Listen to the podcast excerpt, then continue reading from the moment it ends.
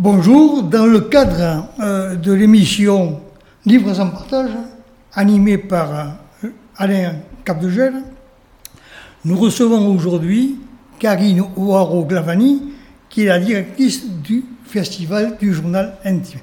Bonjour Karine Ouaro-Glavani. Bonjour Bernard Bessou. Comment donc est né le Festival du Journal Intime? Comment vous est venue en fin de compte cette, cette idée? C'est né d'une rencontre avec euh, l'historien et ancien ministre Jean-Noël Jeanneney, euh, avec lequel euh, j'avais une discussion sur une idée de, vouloir créer un festival. Et il m'a soumis cette idée, il m'a dit, le journal intime, rien n'a été fait autour de ça, je vous donne cette idée, elle est cadeau. Donc je l'ai, un peu gardé dans un coin de ma tête parce que je me disais un journal intime, c'est intime. Donc comment faire quelque chose d'intime pour le rendre public et, j'ai rencontré, toujours sur les conseils de Jean-Noël Jeanneney, Philippe Lejeune, qui est un spécialiste euh, du journal intime en France et qui, en fait, au bout de deux heures de conversation, euh, m'a complètement conquise sur le fait que le journal intime était quelque chose, euh, était une matière, un genre littéraire que l'on pouvait offrir au public sous une forme justement un peu plus large que, que, de la lecture. Parce que c'est vrai, euh, il apparaît qu'il y a, qu'il y a un, paradoxe entre l'intimité et la singularité d'un journal qu'on devrait écrire pour soi-même dans l'intimité d'un bureau, d'une chambre, dans son intimité propre, et puis, il y a quand même, il y a, une volonté ou un souhait qui peut-être pas exprimé, que ça, devienne public ou, même pas public, mais que certaines personnes de votre entourage y accès. Alors, comment ce paradoxe vous le gérez? Vous avez raison, c'est un paradoxe, euh, mais c'est une liberté du diariste. Quelqu'un qui écrit son journal intime euh, l'écrit d'abord pour lui, en effet. C'est un exutoire, c'est un confident, c'est aussi une manière de mieux se connaître, de prendre du recul sur soi. Et un jour, il peut décider euh, que euh, son entourage euh, le lise. Et il peut donc demander, soit, soit il peut le laisser à son entourage après son décès, soit le faire lire au cours de sa vie, soit s'il craint que son entourage ne l'accepte pas, le laisser donc à l'association pour l'autobiographie ce sont des archives qui recueillent les journaux intimes de personnalités aussi bien publiques qu'anonymes.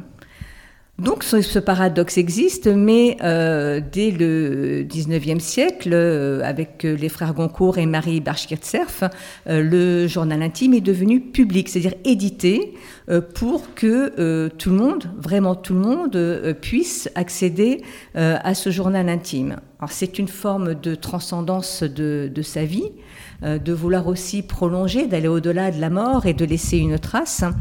Euh, et ce qui, ce qui nous a permis aussi de découvrir que c'est un genre littéraire. C'est une sorte, en fin de compte, si on utilise une métaphore, une bouteille jetée à la mer. Oui et non, parce que euh, une bouteille jetée à la mer, vous avez envie que quelqu'un la récupère, euh, quelque part vous espérez qu'on vous sauve.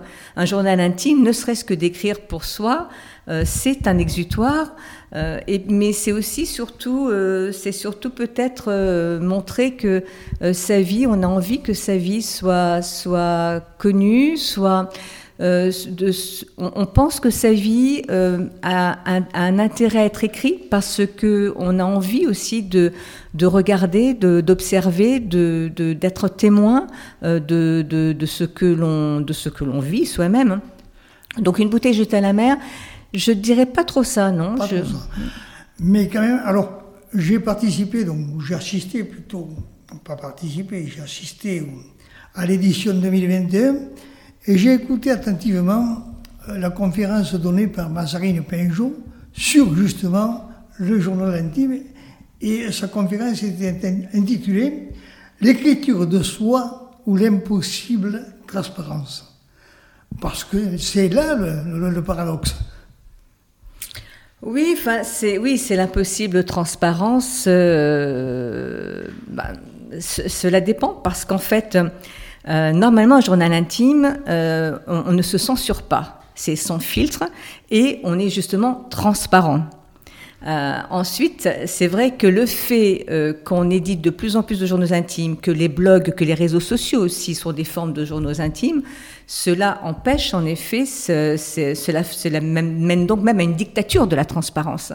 Euh, parce que on se livre tel on se livre, on se, on montre tel, mais on se montre surtout tel qu'on en a envie qu'on, que l'on soit vu. Alors qu'un journal intime, si on est vraiment honnête, on accepte aussi euh, de se montrer tel qu'on n'a pas envie de se voir. Et c'est ce qui permet de prendre du recul sur soi-même.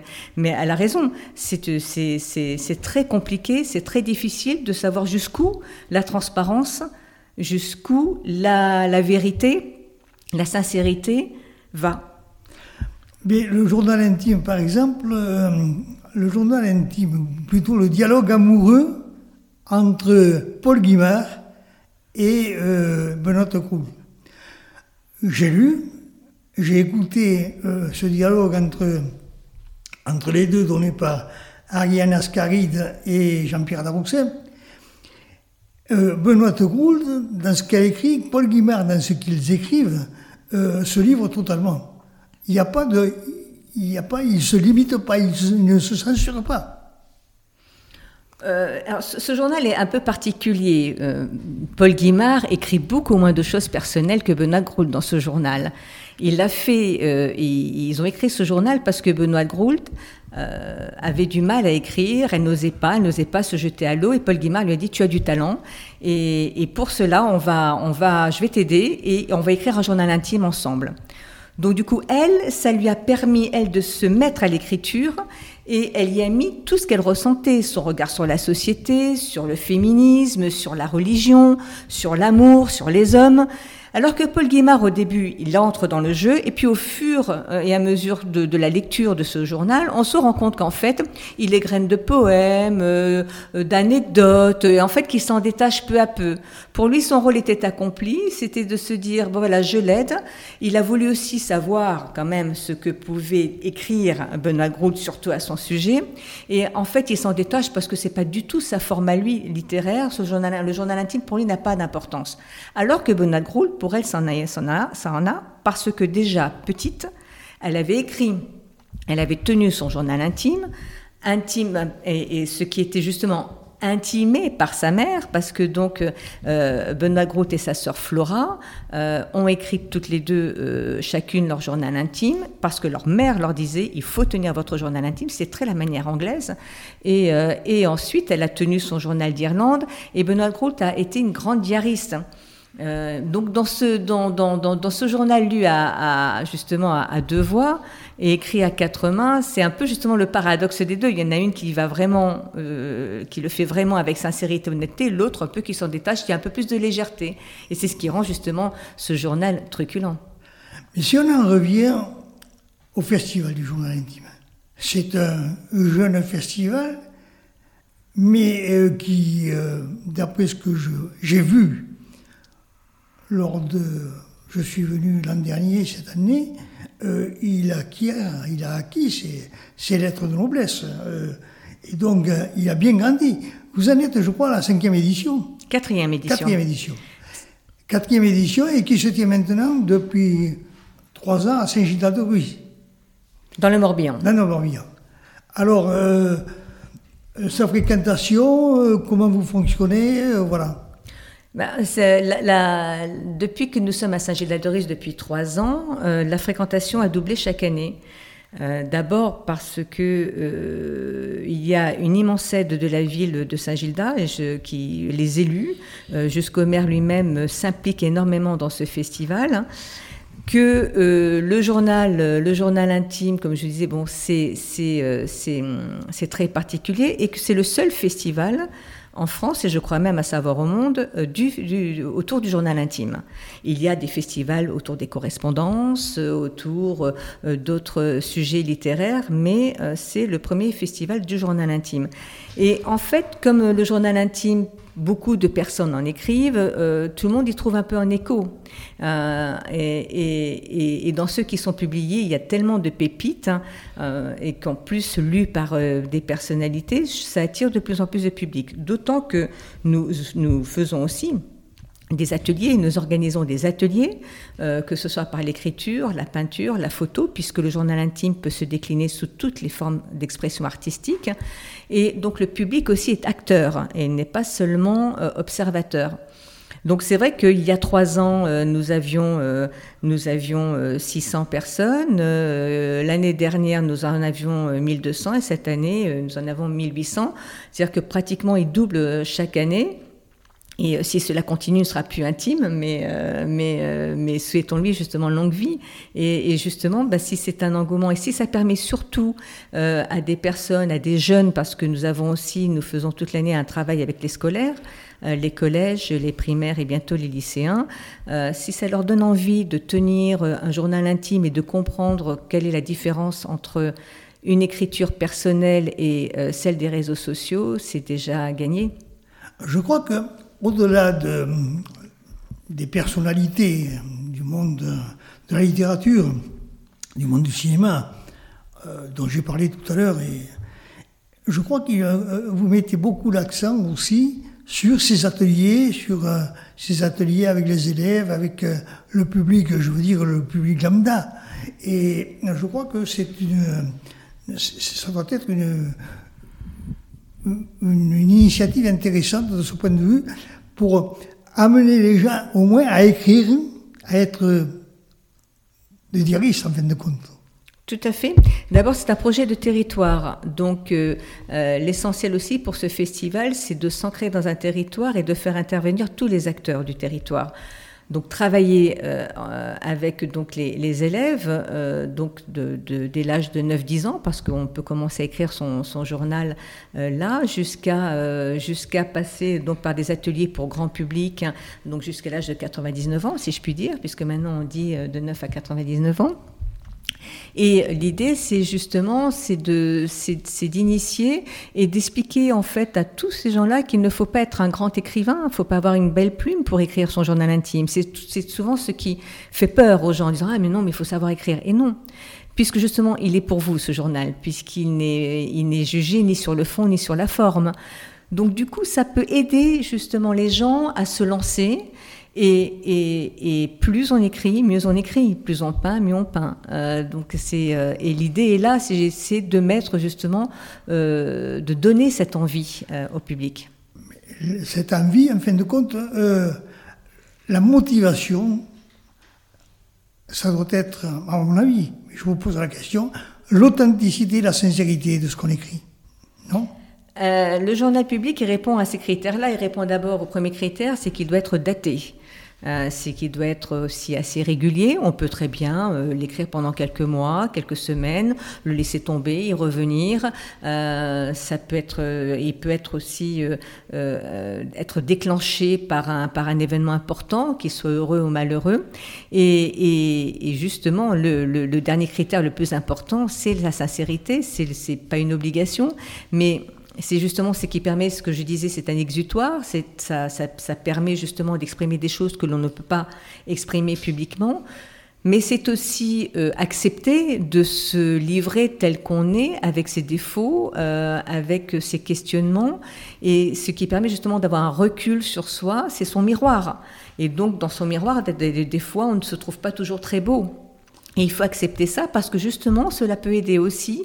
Certains s'en servent en se disant qu'en relisant son journal intime, ça peut aider justement peut-être à mieux gérer euh, son quotidien et son avenir. J'en reviens à ce festival. Vous nous avez dit, bon, il croit, il double 1800 personnes. Et vous l'avez tenu l'an dernier quand même, malgré le Covid, y compris cette année malgré le Covid.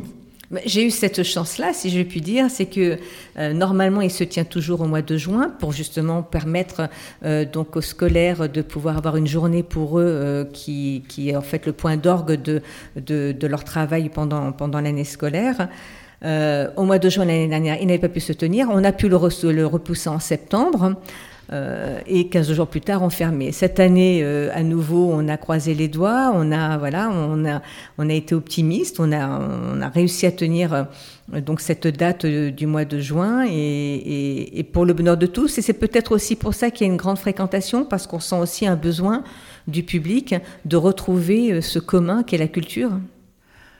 Donc, si ça répond à un besoin, bien évidemment, Donc il y aura une prochaine édition, bien entendu, l'édition 2022, qui se tiendra à Saint-Gilles de, de et je pense que vous avez déjà réfléchi. Oh, je commence à réfléchir à la programmation. On commence, là, bon, c'est un peu l'été, mais dès, septembre, un festival, c'est dix mois de, travail, en tout cas ce festival-là. Euh, et donc, c'est évidemment commencer à réfléchir à la programmation, euh, à quel type de journal euh, on, veut, on veut justement mettre en, exergue, quelle, personnalité, quelle conférence, quelle rencontre littéraire. Voilà, oui, donc peut-être mettre des pièces de théâtre, des spectacles, parce qu'il faut aussi diversifier la proposition. Donc oui, ça, commence à germer, mais ça va probablement aboutir d'ici la fin de l'année.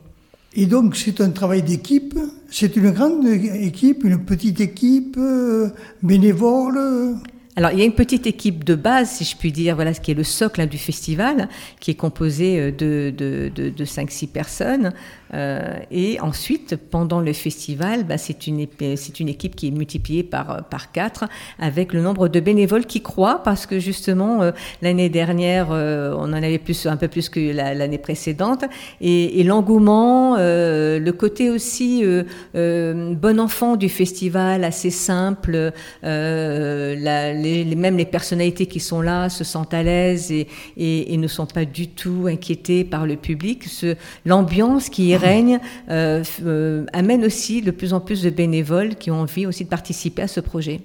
En effet, euh, je vais dépasser un peu le cadre de l'intervieweur, puisque j'ai participé, j'ai assisté plutôt à deux, à deux festivals, festivals pardon, et je me suis aperçu qu'il y avait une simplicité, une authenticité, et que les personnalités euh, du monde de la littérature, du monde du cinéma, etc., se baladaient tout simplement, on discutait, dédicaçaient, euh, sans autre forme de procès, dirais-je. Donc euh, c'est vrai que ça, ça fait le, le, le, sel un peu de, et le piment de ce, de ce festival qui euh, est absolument gratuit. Il est gratuit, oui. A entrée libre et gratuité pour tous, oui. Merci euh, donc euh, Karine Waro-Glavani. Euh, on ne peut que souhaiter que ce festival grandisse encore, se développe et multiplie encore ses participants dans ce magnifique golfe du Morbihan et dans cette magnifique presqu'île de Saint-Gilles de, Merci beaucoup. Merci.